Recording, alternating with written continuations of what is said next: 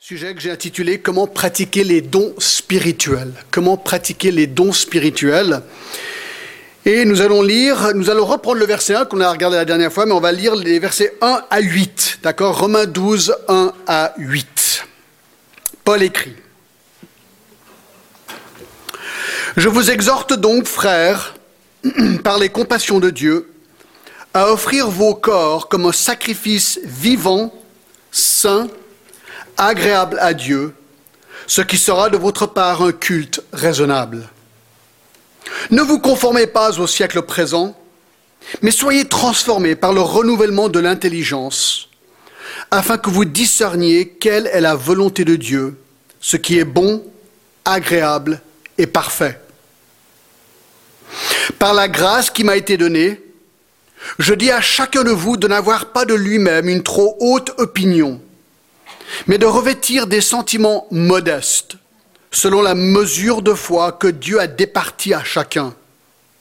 Car, comme nous avons plusieurs membres dans un seul corps, et que tous les membres n'ont pas la même fonction, ainsi, nous qui sommes plusieurs, nous formons un seul corps en Christ, et nous sommes tous membres les uns des autres. Puisque nous avons des dons différents, selon la grâce qui nous a été accordée, que celui qui a le don de la prophétie l'exerce en proportion de la foi, que celui qui est appelé au ministère s'attache à son ministère, que celui qui enseigne s'attache à son enseignement, et celui qui exhorte à l'exhortation, que celui qui donne le fasse avec libéralité, que celui qui préside le fasse avec zèle, et que celui qui pratique la miséricorde le fasse avec joie. Et bien que Dieu bénisse sa parole ce matin. Je vais juste prier et ensuite on attaque. Seigneur, c'est un plaisir ce matin de pouvoir sonder les Écritures. Seigneur, de pouvoir comprendre cette section comme toutes les sections, Seigneur. Et nous te remercions parce que chaque portion des Écritures est inspirée par toi. Et Seigneur, nous te demandons maintenant de nous parler, Seigneur, de nous éclaircir ces choses et surtout, Seigneur, que nous puissions te bénir en retour. Merci Seigneur, guide-nous maintenant par le Saint-Esprit au nom de Jésus. Amen. Comment pratiquer les dons spirituels alors juste à titre de révision, pour nous euh, plonger dans le contexte, vous vous rappelez que dans Romains 1 à 11, Paul a décrit la nature de la justification, comme quoi l'homme peut être gratuitement justifié par la foi. C'est-à-dire, il peut être déclaré innocent de ses péchés à cause de l'œuvre de Jésus-Christ à Golgotha. Dans Romains 12, les versets 1 à 3, que nous avons examinés la dernière fois, Paul décrit quelle est la toute première réaction spontanée d'une personne justifiée par Jésus-Christ. Et cette réaction, c'est l'adoration. L'adoration, une adoration motivée par la gratitude du fait que cette personne est maintenant totalement pardonnée de ses péchés. Elle adore Dieu, elle le remercie et va, veut maintenant lui plaire avec sa vie. Et nous avons vu que cette adoration spontanée, se manifeste de trois manières concrètes. Premièrement, le chrétien justifié offre son corps à Dieu, ça on l'a vu la dernière fois. Deuxièmement, le chrétien justifié offre son intelligence à Dieu. Et troisièmement, le chrétien justifié offre sa volonté à Dieu. Il aligne sa volonté à celle de Dieu.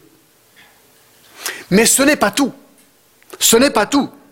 Le chrétien touché par la grâce de Dieu, qui a été justifié par Dieu, non seulement réalise qu'il est maintenant un adorateur de Dieu et de ce Dieu vivant, qu'il veut le glorifier avec sa vie, mais il réalise soudainement qu'il fait partie du corps de Christ et qu'en fait il a un rôle à jouer de manière personnelle dans le corps de Christ.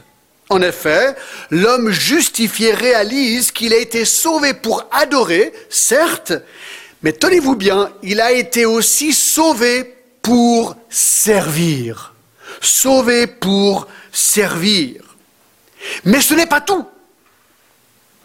Non, ce qui est merveilleux, c'est que Dieu non seulement appelle les justifiés à servir, mais Dieu en plus leur donne ou leur dote de capacités spirituelles particulières pour pouvoir servir. Et souvent, ces capacités spirituelles qui sont données pour servir sont appelées des dons spirituels. Mais c'est franchement génial. Dieu nous appelle, nous sauve, nous dit, tu es dans le corps de Christ, je veux que tu serves. Ah ouais, mais en plus, je te donne les dons pour pouvoir servir. Écoutez, tout est grâce. Et voici précisément le sujet de notre texte d'aujourd'hui, Romains 12, spécifiquement 3 à 8. Et la clé de ce texte se trouve en fait au verset 6, parce qu'au verset 6, il est dit ceci, puisque nous avons tous, ou puisque nous avons des dons différents des dons différents selon la grâce qui nous a été accordée que celui qui a le don, et ensuite il donne la liste des dons. Donc c'est le mot don, c'est le contexte, c'est le thème de cette section. Les dons spirituels en grec, charismata au pluriel, de quel nous dérivons le mot charisme ou même charismatique aujourd'hui. Charisma est le nom dérivé du verbe charizomai en grec qui veut simplement dire donner, donner. Donc ce mot est une référence à ce qui nous est donné de la part de Dieu pour pouvoir servir le corps de Christ. Voilà pourquoi on les appelle des dons spirituels, des dons qui nous sont donnés de Dieu pour servir. Et c'est pour ça que certaines églises appellent ces dons spirituels des charismes. Des charismes parce que c'est le mot en fait grec. Ça c'est, disons, d'une manière plus littérale. Mais nous on utilise souvent le mot don spirituel. Alors ces versets, alors il y a plusieurs textes dans la Bible qui en parlent, on va les regarder mais pas tous maintenant, d'accord, mais on va les regarder. Euh, ce texte qu'on voit nous donne ou nous apprend trois grands principes sur l'utilisation des dons spirituels, d'accord? Et donc on va regarder ces trois grands principes. Alors, quel est le premier grand principe qu'il faut comprendre pour pouvoir bien utiliser les dons spirituels? Le voici. Il faut comprendre l'attitude. L'attitude à avoir lorsqu'on utilise ces dons spirituels. Et ça, on les voit dans les versets 3, en fait 3 à 5. Regardez, il y a six attitudes qu'il faut vraiment bien comprendre pour pouvoir bien utiliser ces dons spirituels. Numéro 1, première attitude, ah, ça c'est pas mal, ça rime. Première attitude, la gratitude. Pas mal, non? D'accord Première attitude à avoir, la gratitude. Regardez le verset 3 et la première partie du verset 3. Par la grâce qui m'a été donnée, on va s'arrêter là. D'accord? C'est une grâce. Tout ce qui va suivre parle d'une grâce. Et au verset 6, on le voit aussi, puisque nous avons des dons différents selon la grâce qui nous a été accordée. Deux fois dans ces versets, Paul dit que les dons spirituels reçus sont selon la grâce qui nous a été donnée ou accordée. Donc, le premier principe est tout simple. Le ou les dons spirituels que nous avons nous ont été donnés comme faveur. Comme faveur. Grâce veut dire faveur imméritée. Mes amis, nos dons spirituels sont des cadeaux. Des cadeaux qui nous ont été donnés par Dieu pour pouvoir mieux servir. Alors déjà, il y a un gros principe qui nous aide. Si mon ou mes dons sont un cadeau de la part de Dieu, et si les vôtres sont un cadeau de la part de Dieu, ce qui est le cas, ben, tout d'un coup on réalise qu'il n'y a aucune jalousie et aucune concurrence. Ben, comment est-ce qu'il peut y avoir jalousie ou concurrence par rapport à nos dons si tout est reçu de la part de Dieu? Donc ça, ça résout beaucoup de problèmes. Regardez avec moi 1 Corinthiens 12. Alors on va beaucoup aller à 1 Corinthiens 12 parce que c'est un texte qui en parle beaucoup. Et, il me faudra un verre d'eau, s'il vous plaît. Si quelqu'un pouvait juste m'appeler un petit verre d'eau, ce serait sympa. Regardez dans 1 Corinthiens 12, 7. On apprend aussi ceci. Il est dit, Or, à chacun, la manifestation de l'Esprit est donnée pour l'utilité commune. Et encore au verset 11 de 1 Corinthiens 12, un seul et même esprit opère toutes ces choses, les distribuant à chacun en particulier comme il veut. Et entre ces deux versets, il y a une liste des dons spirituels, d'accord? Donc, ces deux versets, jumelés avec euh, le verset 3 de Romains 12, nous expliquent, merci Salomé, c'est gentil. Ces versets nous expliquent exactement d'où viennent ces dons spirituels. Hein, le verset 11 de 1 Corinthiens 12 nous dit Un seul et même esprit opère toutes ces choses, les distribuant à chacun en particulier comme il veut. Alors écoutez, c'est quand même super clair. C'est vraiment clair. Nos dons spirituels nous viennent du Saint-Esprit, c'est lui qui nous les donne, et notez-le bien, comme il veut. C'est lui qui décide. C'est lui décide la nature des dons, ça on verra plus tard, et c'est lui qui décide comment il les distribue, à qui les distribue, et comment il les distribue, et quels dons il distribue, à qui il les distribue. C'est tout de lui. Et donc, la première attitude à avoir, mes amis, c'est une attitude de gratitude. De se dire, mais waouh, Dieu m'a donné des dons pour servir, mais c'est génial, merci Seigneur. Écoutez, je vous donne une illustration très compliquée. Imaginez qu'en sortant aujourd'hui, quelqu'un vienne vers vous et lui dit, écoute, j'ai un petit quelque chose pour toi, et il vous donne un billet de 1000 francs.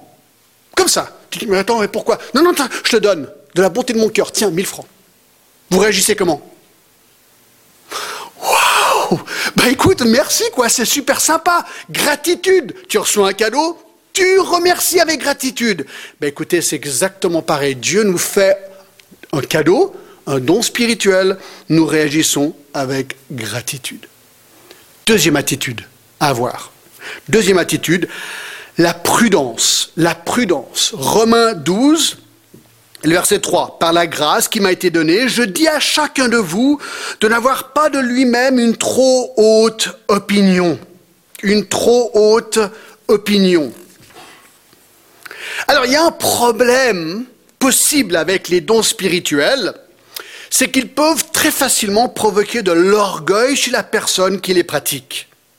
Le chrétien doit donc être extrêmement prudent par rapport aux dons qu'il a reçus alors vous dites, oui, mais alors John, comment est-ce qu'on fait pour devenir orgueilleux? Parce qu'il dit ça, hein, il dit, regardez verset 3, par la grâce qui m'a été donnée, je dis à chacun de vous de n'avoir pas de lui-même une trop haute opinion. Et là, le contexte juste suivant semble être par rapport aux dons spirituels. Alors je vous donne des exemples de comment un don spirituel peut devenir une source, une source d'orgueil. Regardez verset 8, euh, regardez verset 6 déjà. Alors là, il commence à lister les dons, puis nous avons le don différent selon la grâce qui nous a été accordée, que celui qui a le don de prophétie l'exerce en proportion de la foi, que celui qui est appelé au ministère s'attache à son ministère, celui qui enseigne s'attache à son enseignement, et que celui qui exhorte à l'exhortation. Regardez le prochain nom, il est intéressant comme illustration. Hein. On regardera tout ça plus en, détail plus tard. Mais regardez ce qu'il dit. Que celui qui donne le fasse avec libéralité.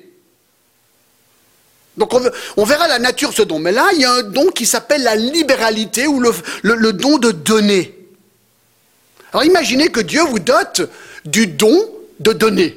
Vous êtes de nature généreuse. Alors il y a un potentiel, un, danger potentiel. Et ça, on le voit dans Matthieu 6. Matthieu 6, c'est le verset 2. On voit un exemple d'une mauvaise manière d'appliquer ce don. D'accord? On est dans Matthieu 6, c'est le verset 2.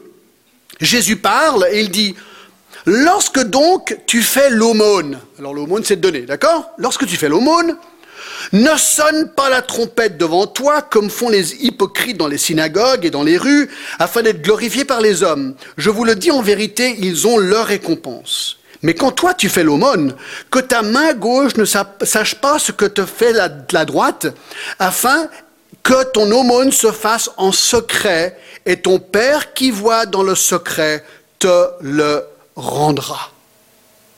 Ce qu'on voit ici, vous voyez, c'est qu'on peut devenir orgueilleux dans son attitude, disons avec ce don-là, le don de donner, pour les mauvaises raisons. On pourrait être tenté de donner pour être admiré. Il y a un drôle de son. Ok, on l'entend tous, on en parle, ça va. Alors maintenant, Simon est en train de régler. Et il l'a réglé. Donc on se reconcentre. Super, d'accord. Alors, c'est intéressant. On peut, on peut donner avec une mauvaise attitude, pour les mauvaises raisons. On pourrait donner pour être bien vu. On pourrait le faire pour ces raisons-là, pour être admiré. Si on donne beaucoup, on pourrait cultiver une attitude de supériorité par rapport aux autres. Ah, moi je donne beaucoup par rapport aux autres qui donnent rien. Donc impliqué, moi c'est mieux. Alors on verra, hein. ces versets dans Matthieu 6 ne veulent pas dire qu'on ne peut jamais dire à qui que ce soit qu'on donne quoi que ce soit. C'est pas ça, d'accord? Mais il faut veiller à son attitude. Je vous donne un autre exemple. Retour dans Romains 3, euh, Romains 12, euh, et au verset 7, il y a un autre don qu'il donne ici, c'est le don d'enseigner au verset 7, que celui qui enseigne s'attache à son enseignement. Alors, c'est un, don merveilleux, comme tous les dons sont merveilleux, parce que ça aide les gens à être enseignés dans la parole de Dieu, lorsqu'il y a un don d'enseignement. Mais il y a un danger. Matthieu 23 nous montre ce danger. Matthieu 23, à partir du verset 1, d'accord? Jésus est en train de condamner les pharisiens. Les pharisiens, c'était les chefs euh, religieux juifs. Et regardez ce qu'il dit. Alors Jésus, Matthieu 23, 1, parlant à la foule et à ses disciples, dit, les scribes et les pharisiens sont assis dans la chair de Moïse. Alors cette chair de Moïse fait allusion à cette position occupée par les docteurs. D'accord? Et si vous allez en Israël, dans une synagogue, je ne me rappelle plus laquelle, il y a en fait une chair de Moïse, et souvent, lorsqu'il parlait avec autorité, il se plaçait sur une chair, souvent sculptée en, en pierre, et de là, il y avait une certaine autorité. Donc les scribes et les pharisiens, verset 2, sont assis dans la chair de Moïse. Il dit, faites donc et observez tout ce qu'ils vous disent, mais n'agissez pas selon leurs œuvres, car ils disent et ne font pas. Ils lient des fardeaux pesants et les mettent sur les épaules des hommes, mais ils ne veulent pas les remuer du doigt.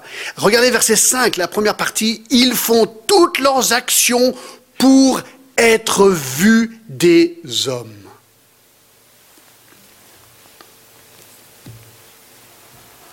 Voyez-vous, le don d'enseignement a un but d'aider les autres à grandir dans leur foi, pas pour enorgueillir celui qui enseigne. Voyez-vous, l'enseignant pourrait se dire, bah, il est mieux que les autres, et qu'il pourrait même utiliser ce don pour manipuler et même tordre le sens des Écritures pour un but égoïste.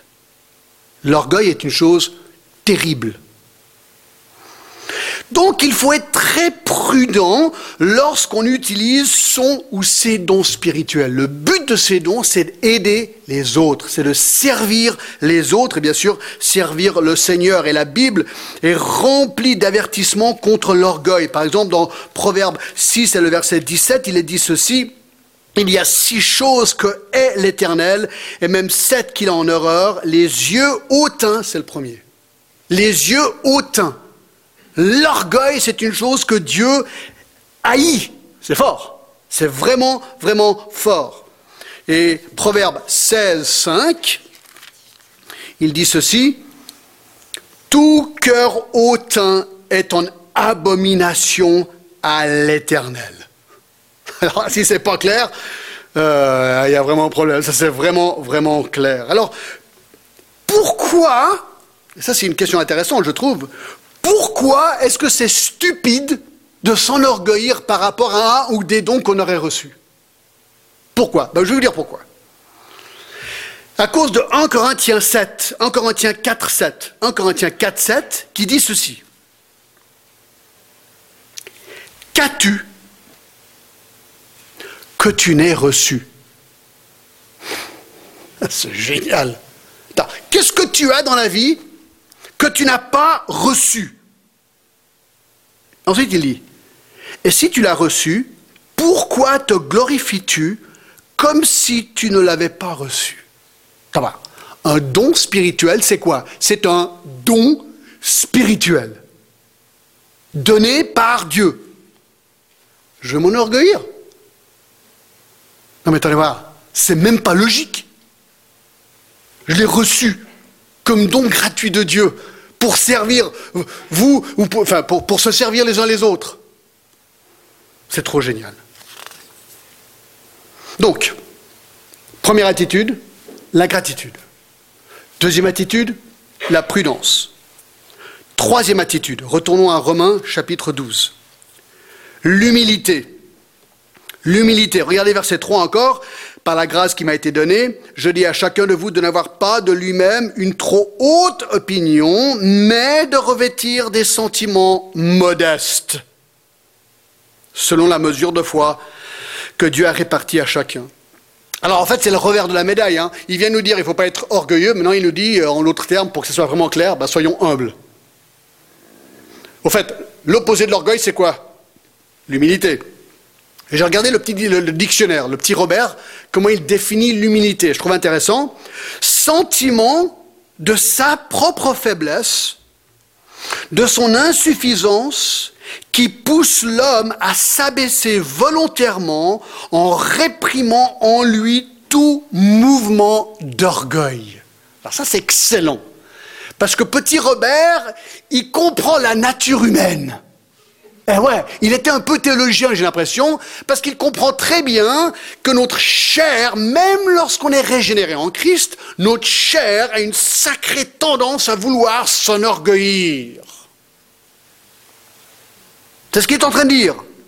Mais l'homme humble s'abaisse volontairement en réprimant en lui tout mouvement d'orgueil. L'orgueil monte, il le réprime. Il remonte, il le réprime. C'est ça l'humilité. C'est une bataille, c'est pas automatique, mes amis.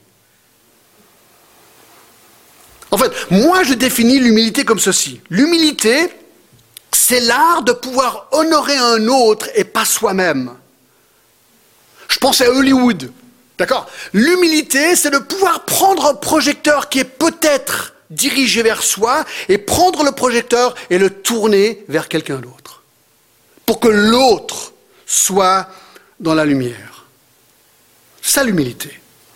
Et ça, on le voit dans Philippiens 2, verset 3. Ne faites rien par esprit de parti ou vaine gloire, mais que l'humilité vous fasse regarder les autres comme étant au-dessus de vous-même que chacun de vous, au lieu de considérer ses propres intérêts, considère aussi les autres. Mais écoutez, c'est quand même génial. Si ça, c'est l'attitude qu'on doit avoir, Dieu en plus dit, écoute, alors je vais t'aider. Je vais t'aider à avoir cette attitude, cette attitude qui fait regarder les autres comme étant au-dessus de vous-même. Je te donne un don, utilise ce don pour servir l'autre. Comme ça, ça va l'honorer, toi tu t'abaisses, tu es humble, et lui sera honoré. Génial. Imaginez si tout le monde fait ça. C'est la concurrence à l'humilité. C'est la concurrence au service. C'est la bataille contre l'orgueil, réciproque. Écoutez, parenthèse, vous voulez la clé d'un bon mariage? Un bon mariage? Voilà, c'est la concurrence au service. Qui sert l'autre plus? Qui s'abaisse plus, qui s'humilie plus, qui honore l'autre plus, qui fait tout pour que l'autre soit dans le spot. Si les deux font ça, c'est le top. Mais si les deux font pas ça, c'est pas le top. Et dans une église, c'est pareil. C'est vraiment pareil. Donc, c'est la troisième attitude à avoir avec nos dons spirituels, c'est l'humilité. Quatrième, quatrième attitude, Décidément, on sort beaucoup de ce verset 3. Vous n'êtes pas d'accord? Regardez, le contentement. Verset 3 encore. Par la grâce qui m'a été donnée, vous vous dites, John, à cette vitesse, quand est-ce qu'on va finir Romain? Écoutez, j'en sais rien, d'accord, je me pose pas ces questions. Je continue.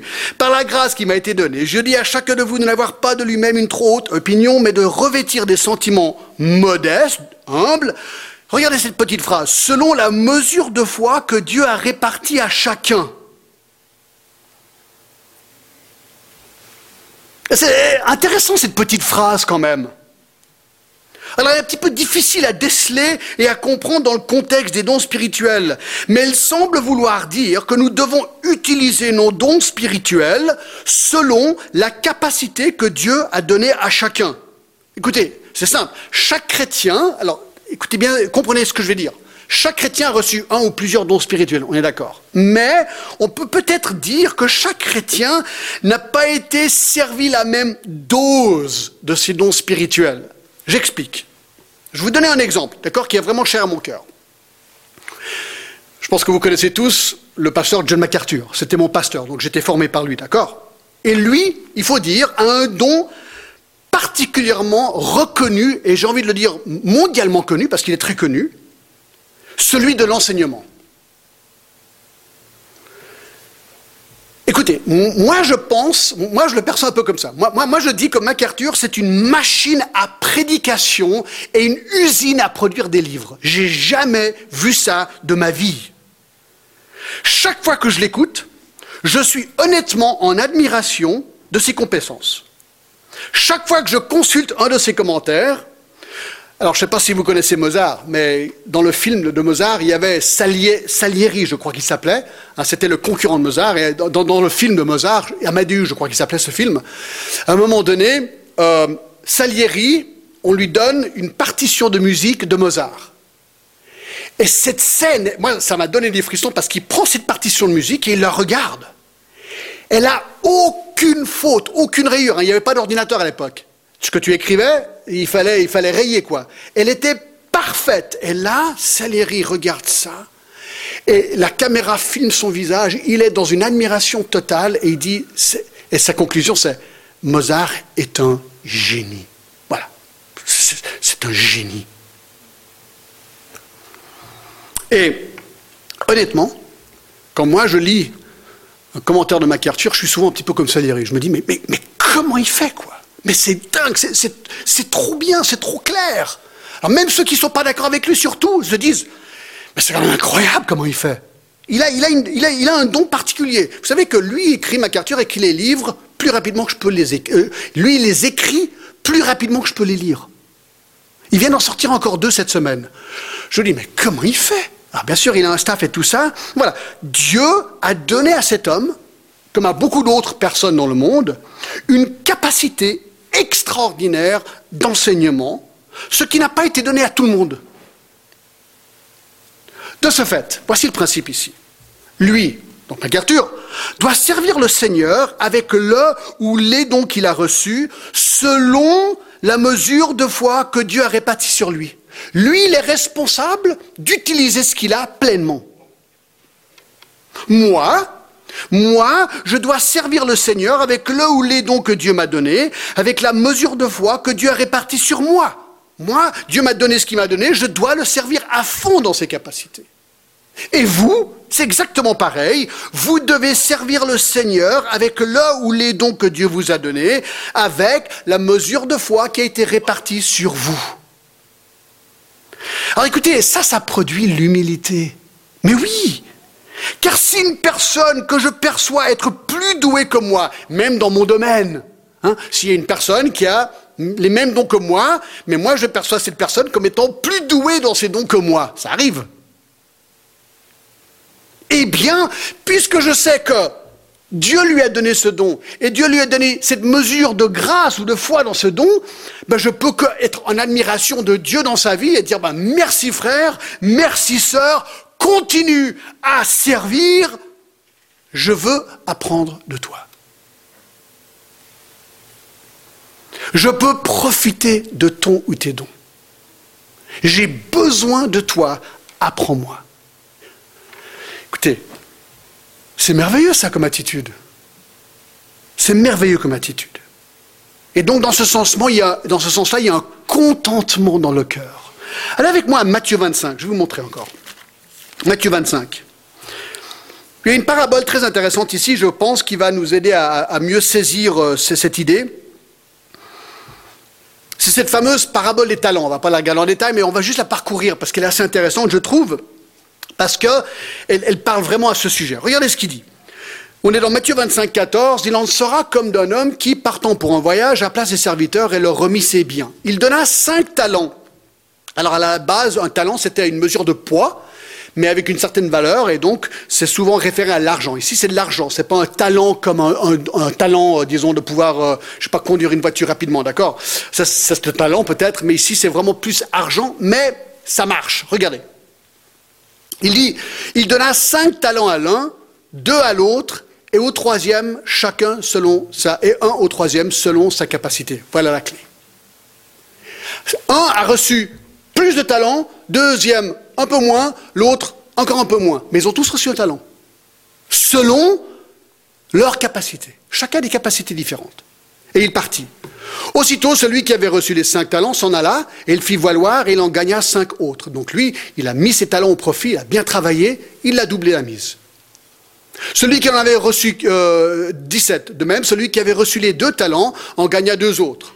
Celui qui n'en avait reçu qu'un alla faire un creux dans la terre et le cacha l'argent de son maître. Longtemps après, le maître de ce serviteur revint et leur fit rendre des comptes. Celui qui avait reçu les cinq talents s'approcha en apportant cinq autres talents et dit, Seigneur, tu m'as remis cinq talents, voici, j'en ai gagné cinq autres. Son maître lui dit, c'est bien, bon et fidèle serviteur. Tu as été fidèle en peu de choses, je te confierai beaucoup, entre dans la joie de ton maître. Celui qui avait reçu les deux talents s'approcha aussi et dit, Seigneur, tu as remis deux talents, et voici, j'en ai gagné deux autres. Alors le premier, il en a gagné cinq, c'est plus. Ici, il n'en a gagné que deux. Que deux. Son maître lui dit, c'est bien, c'est bien, bon et fidèle serviteur. Tu as été fidèle en peu de choses, je te confierai beaucoup, entre dans la joie de ton maître. Voyez-vous, ce n'est pas le montant, c'est la fidélité ici qui compte. Qu'est-ce que j'ai fait avec le talent que j'ai reçu? Eh bien là, il arrive Verset 24, celui qui n'avait reçu qu'un talent s'approcha ensuite et il dit, Seigneur, je savais que tu es un homme dur, qui moissonne où tu n'as pas semé, qui amasse où tu n'as pas vanné. J'ai eu peur, je suis allé cacher ton talent dans la terre, voici, prends ce qui est à toi. Donc lui, il n'a pas fait fructifier son talent. Et son maître lui répondit, serviteur méchant et paresseux, tu savais que je moissonne où je n'ai pas semé, que j'amasse où je n'ai pas vanné. Il te fallait donc remettre mon argent au banquier, et à mon retour j'aurais retiré ce qui est à moi avec un intérêt. ôtez-lui donc ce talent et donnez-le à celui qui en a dix, car on donnera à celui qui a, il sera dans l'abondance, mais à celui qui n'a pas, on ôtera même ce qu'il a, et le serviteur inutile, jetez-le dans les ténèbres du dehors, où il y aura des pleurs et des grincements dedans. Alors, ce qu'il est en train de dire, c'est que le fruit de notre vie révèle si nous sommes vraiment en Christ. Apparemment, celui qui avait reçu un talent, il avait reçu des choses du Seigneur, il n'a pas fait fructifier ces choses. Il a révélé qu'il n'était pas chrétien, c'est pour ça qu'il est condamné en enfer au, au, verset 30. Mais il dit en même temps que nous recevons des talents, est-ce que nous les utilisons de manière zélée, même si nous recevons moins ou plus que quelqu'un d'autre? C'est ça, ici, le point que j'aimerais souligner. Est-ce que je suis contenté de ce que Dieu m'a donné? Est-ce que je l'utilise selon ce que Dieu m'a donné, à fond? Cinquième attitude, regardez, là ça devient vraiment intéressant. L'interdépendance. L'interdépendance. Verset 4. Car comme nous avons plusieurs membres dans un seul corps et que tous les membres n'ont pas la même fonction, ainsi nous qui sommes plusieurs, nous formons un seul corps en Christ et nous sommes tous membres les uns des autres. Alors Paul maintenant veut parler de cette autre attitude, l'interdépendance, en utilisant l'image d'un corps humain. Et là, ces versets nous apprennent trois choses par rapport au corps humain, mais surtout au fonctionnement des dons spirituels et du fait que nous sommes tous, chacun et chacune, nécessaires, essentiels, voire indispensables pour le bon fonctionnement du corps humain. Voilà ce que j'aimerais que nous, on, saisisse là. Vous, pensez à vous, deux secondes, d'accord? Vous, toi, toi. Tu dis, je sers à quoi? Franchement, euh, vous venez là, vous dites, cette église n'a pas besoin de moi. Tout semble tourner. Un ça, j'entends assez souvent. Tout est rodé chez vous, tout va bien. Ben alors, euh, gratte pas trop, d'accord? Voilà. Ce qu'on va voir, c'est que chaque personne est utile. Chaque personne. Regardez, c'est vraiment génial. on apprend trois choses par rapport au corps ici. Premièrement, qu'il y a diversité dans le corps. Diversité dans le corps. Verset 4. Comme nous avons plusieurs membres dans un seul corps et que tous les membres n'ont pas la même fonction. Voilà. Donc il dit, prenez un corps humain. Il y a plusieurs membres dans un seul corps. Alors ça, ça m'a intrigué cette semaine. Je me suis posé la question, alors, combien de membres y a-t-il vraiment dans le corps humain? Ou combien de parties? Je ne savais même pas comment poser la question à Google, d'accord? Mais je voulais, je voulais savoir combien de, choses, de trucs bougent ou, servent à quelque chose dans un corps humain. Alors voici la réponse de Wikiréponse. D'accord? Bien sûr, une réponse inspirée, on est d'accord. Hein? Trouvé en anglais, traduit par Google Traduction en français. Alors voilà, je vous donne, je vous livre ce que j'ai découvert. Mais voici ce qu'il dit. Sans compter les cellules individuelles ou les petits vaisseaux sanguins et lymphatiques, alors si vous êtes médecin, vous allez me tuer dans ce que je suis en train de dire, mais vous pouvez me corriger tout à l'heure, d'accord? Il y a environ 14 systèmes organiques dans le corps humain, donc des systèmes majeurs dans le corps humain. Ceux-ci contiennent des centaines de structures individuelles dont les fonctions sont intégrées par le système nerveux. Alors voici la liste. Il y a le système circulatoire, qui inclut le cœur, chambre de l'aorte, les artères et les veines. Ensuite, le système digestif, dont la langue, les glandes salivaires, oesophage, estomac, foie, vésicule biliaire, le pancréas, les intestins. Le système endocrinien, l'hypothalamus, l'hypophyse, la glande pinéale, la thyroïde, la parathyroïde et surrénale.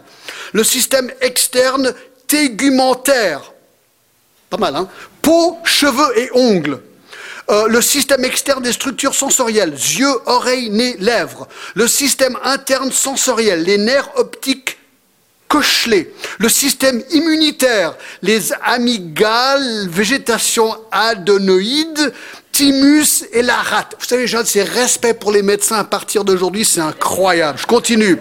Le système lymphatique, ganglions lymphatiques et les vastes vaisseaux. Le système musculaire, les muscles, les ligaments et les tendons. Typiquement, il y a 320 paires musculaires séparées avec 640 au total. Système squelettique, donc le squelette. Les os et le cartilage. Il y a 206 os dans un être humain adulte.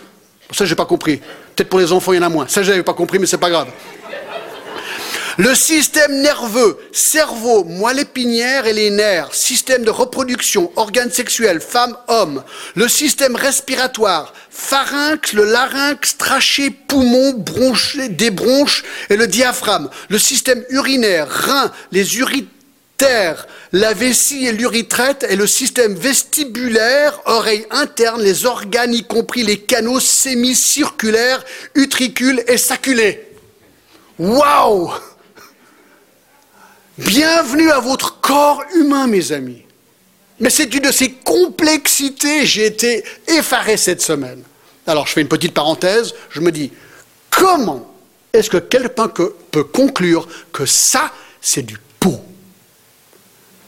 que le corps humain, avec cette complexité, n'est que tant plus chance. Ça, c'est l'évolution. Tant plus chance à créer ça. Attendez voir. Moi, je dis à une personne, regarde ma chaussure. Est-ce que tu crois que cette chaussure, c'est créée elle-même ou est-ce qu'il y a un créateur derrière? Mais ils vont dire, bah, bien sûr qu'il y a un créateur. Alors, pour une chaussure, tu conclus simplement qu'il doit y avoir un créateur, mais pour le corps humain, tu dis, non, non, non, tant plus chance. C'est logique. Je ferme la parenthèse. Ce qui ressort ici, c'est quoi? C'est que le corps humain est extrêmement diversifié et complexe dans ses multiples fonctions. Eh bien, c'est exactement pareil avec le corps de Christ. C'est ça son illustration ici. Voyez-vous, l'Église est composée de chaque membre, chacun. Donc. Si tu fais partie du corps de Christ, si tu es chrétien, tu es dans son corps, tu es indispensable pour le bon fonctionnement du corps. Donc il y a diversité. Mais regardez, deuxièmement, il y a unité dans ce corps. Verset 5, Ainsi nous qui sommes plusieurs formons un seul corps en Christ. Et nous sommes tous membres les uns des autres. Il y a unité. Ce qui est remarquable avec le corps humain, c'est que malgré cette étonnante diversité et complexité, globalement, nos corps fonctionnent bien et sont plus ou moins coordonnés. Je pense qu'on peut quand même dire que c'est vrai. Globalement, nos corps et les membres qui les composent fonctionnent en harmonie. Chaque membre est d'une manière ou d'une autre connecté au cerveau qui lui coordonne le tout pour que tout marche bien. Ok. Ok. Parfois, il y a des petits problèmes. On est d'accord. Mais globalement, pour la plupart de nous, les choses marchent globalement bien. L'autre corps est uni dans ce sens-là. Eh bien, mes amis, tel en est avec le corps de Christ. Nous formons un seul corps. Qui? Qui bah, Tous les différents membres? Qui veut dire de nouveau que chacun est capital et important dans son rôle. Chacun a reçu de la part de Dieu un ou plusieurs dons. Écoutez bien ce que je vais dire. Ne pas l'utiliser, ne pas utiliser le don que Dieu vous a donné, handicape le corps de Christ. Mais oui, si un chrétien fait partie du corps de Christ, et tous les chrétiens font partie du corps de Christ, s'il n'utilise pas son don, eh bien c'est comme si cette partie du corps décide de ne plus fonctionner. Je vous donne un exemple. Si vous avez deux yeux, ce qui est votre cas, et un de vos yeux disait, j'ai plus envie de voir, j'ai plus envie de regarder, c'est fini, j'arrête de regarder. Ben, le problème, c'est que vous serez à moitié aveugle. Donc il y aura une conséquence sur votre corps. Prends un autre exemple. Disons que vous êtes un poumon. Vous dites j'en ai marre de respirer. C'est fatigant. Je veux plus poumonner. Ben, qu'est-ce qui va se passer respirer, d'accord? Alors, j'aime bien inventer les mots de temps en temps, d'accord? Parce que je sais que vous attendez ces inventions de mots et ça vous reste, ça vous garde réveillé, d'accord? Allez voir. Si le poumon décide d'arrêter de respirer, qu'est-ce qui se passe? Je crois qu'il y aura une conséquence majeure sur le corps, n'est-ce pas? Alors, disons que vous êtes un pied. Ah, c'est le pied, je sais, d'accord. Et le pied dit, j'en ai marre de ton poids, je veux arrêter de marcher. Eh bien, le corps de Christ va boiter. C'est tout bête, mais c'est quand même vraiment important. On est tous indispensables. Tous, chacun de nous. Et donc maintenant, ceci mène au troisième sous-point. Il y a interdépendance dans le corps de Christ. Hein. c'est ce qu'il dit aussi au verset 5. Il dit, regardez à la fin, et nous sommes tous membres les uns des autres. Allez avec moi à 1 Corinthiens 12. 1 Corinthiens 12, c'est le texte clé sur le corps de Christ. 1 Corinthiens 12, le texte clé.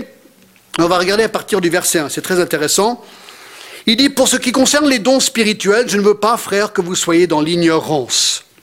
Et ensuite, au verset 4, il dit qu'il y a diversité de dons, mais le même esprit, diversité de ministères, mais le même Seigneur, diversité d'opérations, mais le même Dieu qui opère tout en tout.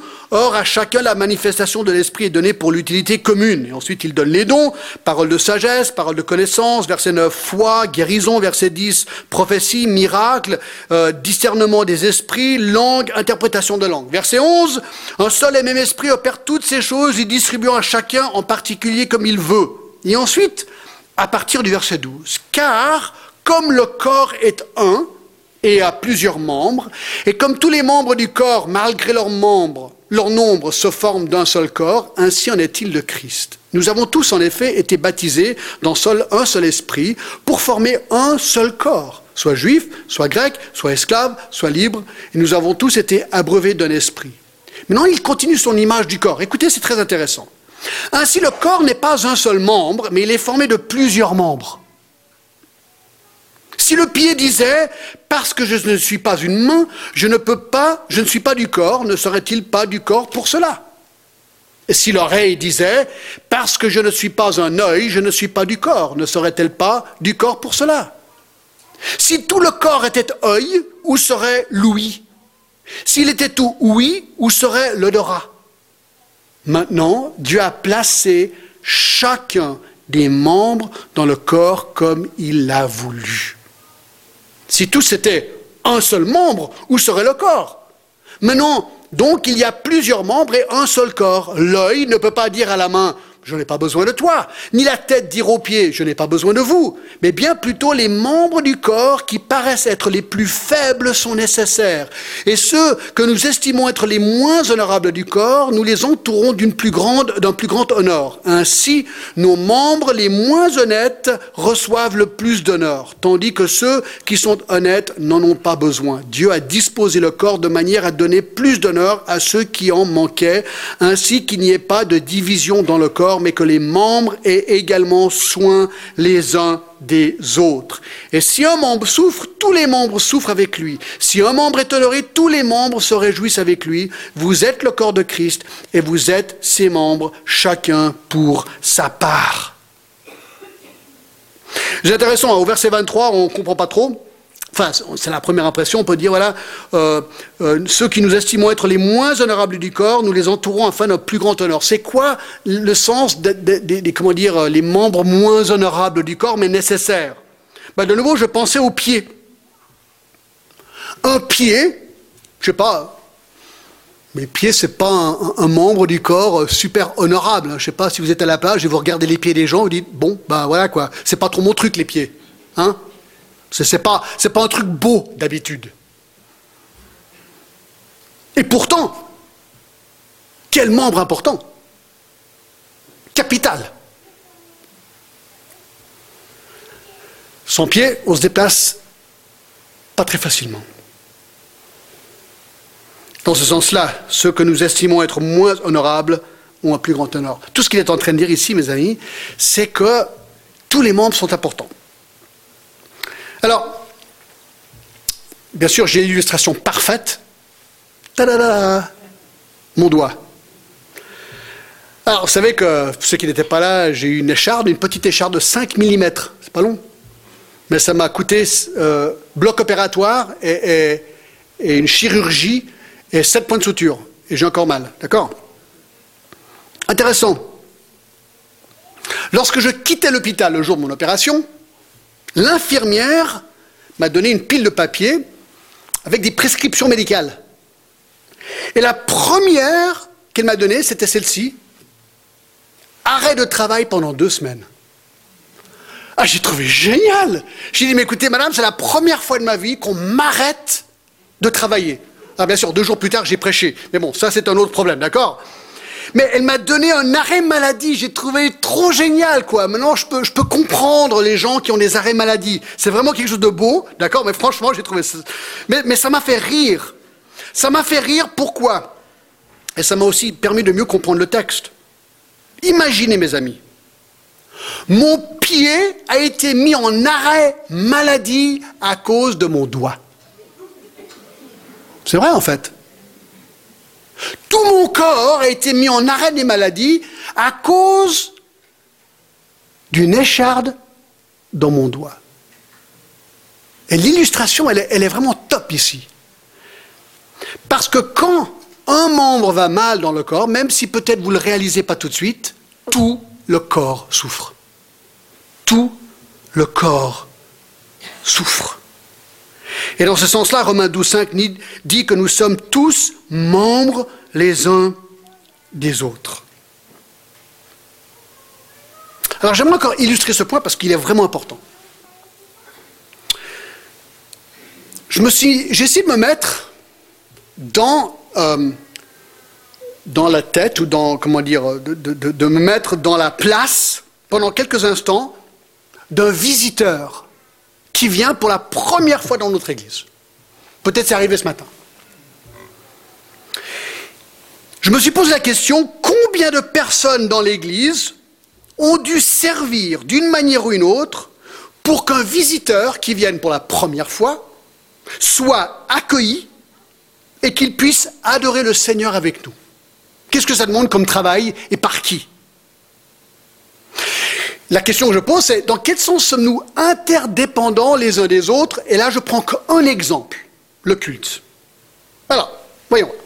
J'essaie de me mettre dans la tête du visiteur. J'arrive, et vous arrivez, donc vous êtes le visiteur, vous arrivez dimanche matin, déjà il faut trouver l'hôtel, d'accord Vous l'avez trouvé, vous rentrez dans la porte d'entrée de l'hôtel, et là, vous voyez un écran plasma qui indique où le culte est.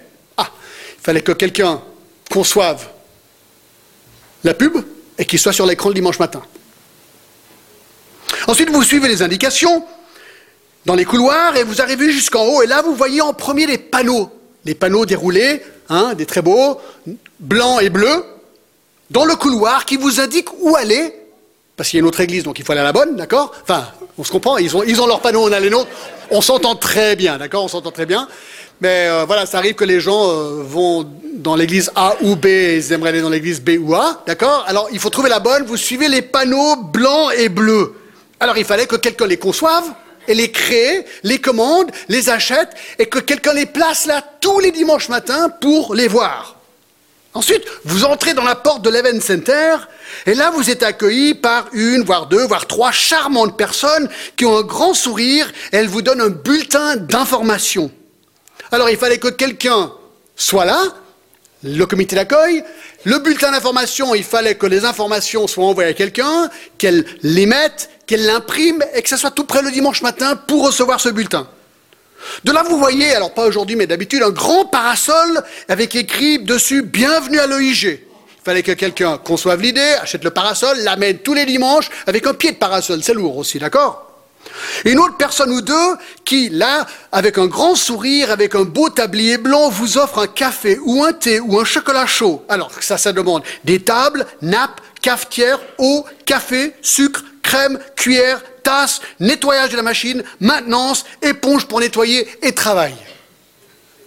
En buvant votre café, vous entendez de la musique. Tiens, vous prenez votre café et vous allez derrière les paravents, il fallait les mettre, hein, les paravents, et vous voyez une table de son avec quelqu'un. ça prouve que ça marche. D'accord? Quelqu'un en train de faire des réglages avec des fils un peu partout, vous voyez des haut-parleurs. Ouais, mais ils viennent d'où ces haut-parleurs? Qui les a mis? Quand? Comment? Où est-ce qu'ils sont stockés? Il y a une armoire là-bas derrière. Il vient plus tôt, il fait tout ça pour être sûr que tout marche. Puis sur l'estrade, vous voyez entre 7 et 15 personnes qui jouent des instruments, qui chantent et se préparent pour le culte. Ah oui, sur une belle estrade qui est installée, et ensuite, il fallait le choix de la musique, les partitions, recrutement des chanteurs et des instruments, répétition la semaine et le dimanche avant le culte. Et puis vous voyez quelqu'un tout d'un coup qui fait des réglages avec un projecteur, avec un, ordinateur pour les paroles des chants et pour euh, aussi le message. Et il fallait que quelqu'un fasse tout ça. Puis le culte commence. Les paroles des chants apparaissent sur l'écran installé. Un président du culte s'avance pour commencer le culte. Et au milieu du culte, trois personnes aident à distribuer des CD aux visiteurs pour l'offrande. Puis un prédicateur vient et prend la parole. Il fallait préparer le message aussi.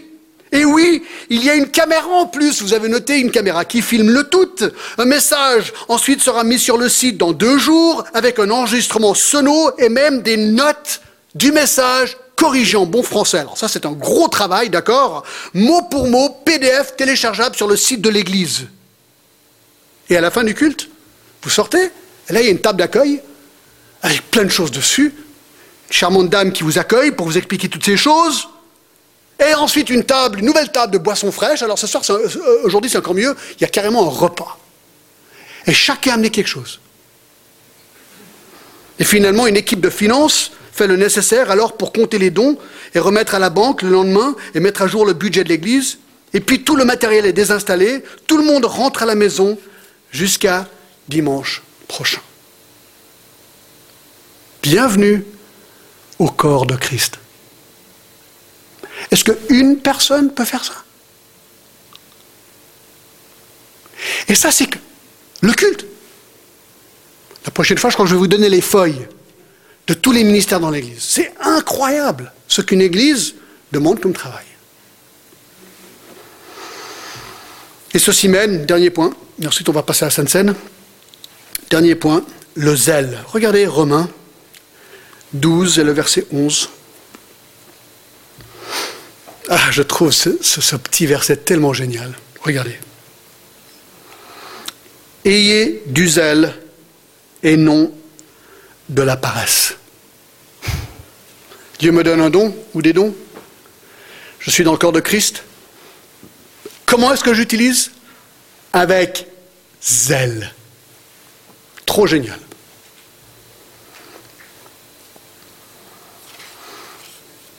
Je termine avec ceci. Un canard, un aigle, un écureuil et un lapin ont décidé un jour d'organiser une course avec quatre épreuves. Ils voulaient voir lequel était le plus doué de tous. Alors les quatre épreuves étaient la natation, l'aviation, l'escalade et le saut. Alors pour la natation, le pauvre lapin a coulé aussitôt qu'il a touché l'eau et a dû être sauvé par les sauveteurs. Tandis que le canard, lui, pouf, il a glissé sur l'eau d'une grâce majestueuse jusqu'à la ligne d'arrivée et il a gagné. Pour l'aviation, bien que l'écureuil a montré de grands talents et a fait croire qu'il pouvait en fait voler lorsqu'en réalité il sautait de branche en branche, l'aigle a plané sans même battre l'aile. C'est lui qui a gagné. Pour l'épreuve du saut en hauteur, pour le lapin, rien de plus facile. Beaucoup plus compliqué pour le, euh, pour le canard. Ça, c'est le lapin qui a gagné. Et pour l'escalade, avez-vous déjà vu un lapin grimper un arbre? Mais pour l'écureuil, c'était un jeu d'enfant.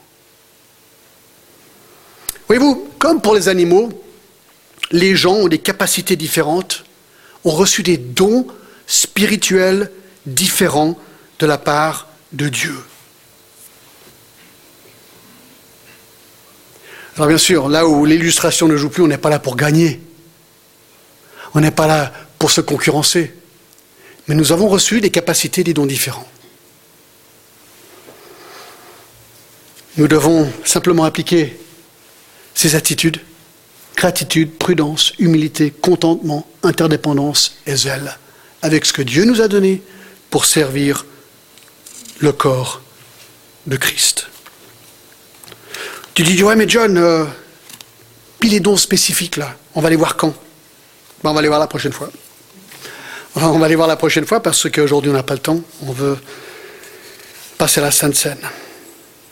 Intéressant dans Ephésiens 4. On a vu hein, tout à l'heure que Dieu, bien sûr, donne les dons, on a vu que le Saint-Esprit les distribue comme il veut, mais dans Ephésiens 4, il y a aussi une petite liste de dons. Au verset 7, mais à chacun de nous, la grâce a été donnée selon la mesure du don de Christ. C'est pourquoi il est dit, étant monté dans les hauteurs, il a emmené les captifs et il a fait des dons aux hommes. Parlant de Christ. Et que signifie qu'il est monté, sinon qu'il est aussi descendu dans les régions inférieures de la terre? Celui qui est descendu, c'est le même qui est monté au-dessus de tous les cieux afin de remplir toutes choses. Et là, il dit ensuite, il a donné les uns comme apôtres, comme prophètes, comme évangélistes, etc. C'est intéressant. Nous apprenons que les dons que nous recevons viennent, en fait, de Dieu, Dieu est un. Le Père, le Fils et le Saint-Esprit ont un rôle. Et ce que je trouve intéressant, c'est que la Sainte Seine ce matin nous parle de cet événement, de sa mort et sa résurrection. Nous avons le corps de Christ aujourd'hui et nous avons reçu des dons. Pourquoi? Parce que ce texte nous dit qu'il est mort, qu'il est ressuscité et à partir de là, il a donné ses dons. Donc lui, il était là, il a formé son corps, il est parti, c'est nous qui continuons l'œuvre de ce corps jusqu'à qu'il vienne nous rechercher. Donc, moi je pense que c'est un moment aujourd'hui de pouvoir simplement revenir au, premier point de gratitude. Seigneur, merci, merci et merci encore. J'ai reçu mon salut, j'ai reçu mon pardon, et en plus, j'ai reçu ma place dans le corps de Christ, et en plus, tu m'as donné des dons. Tu dis, ouais, mais je ne sais pas encore quels sont mes dons? On verra, on verra la prochaine fois, d'accord? Mais pour l'instant, c'est une attitude.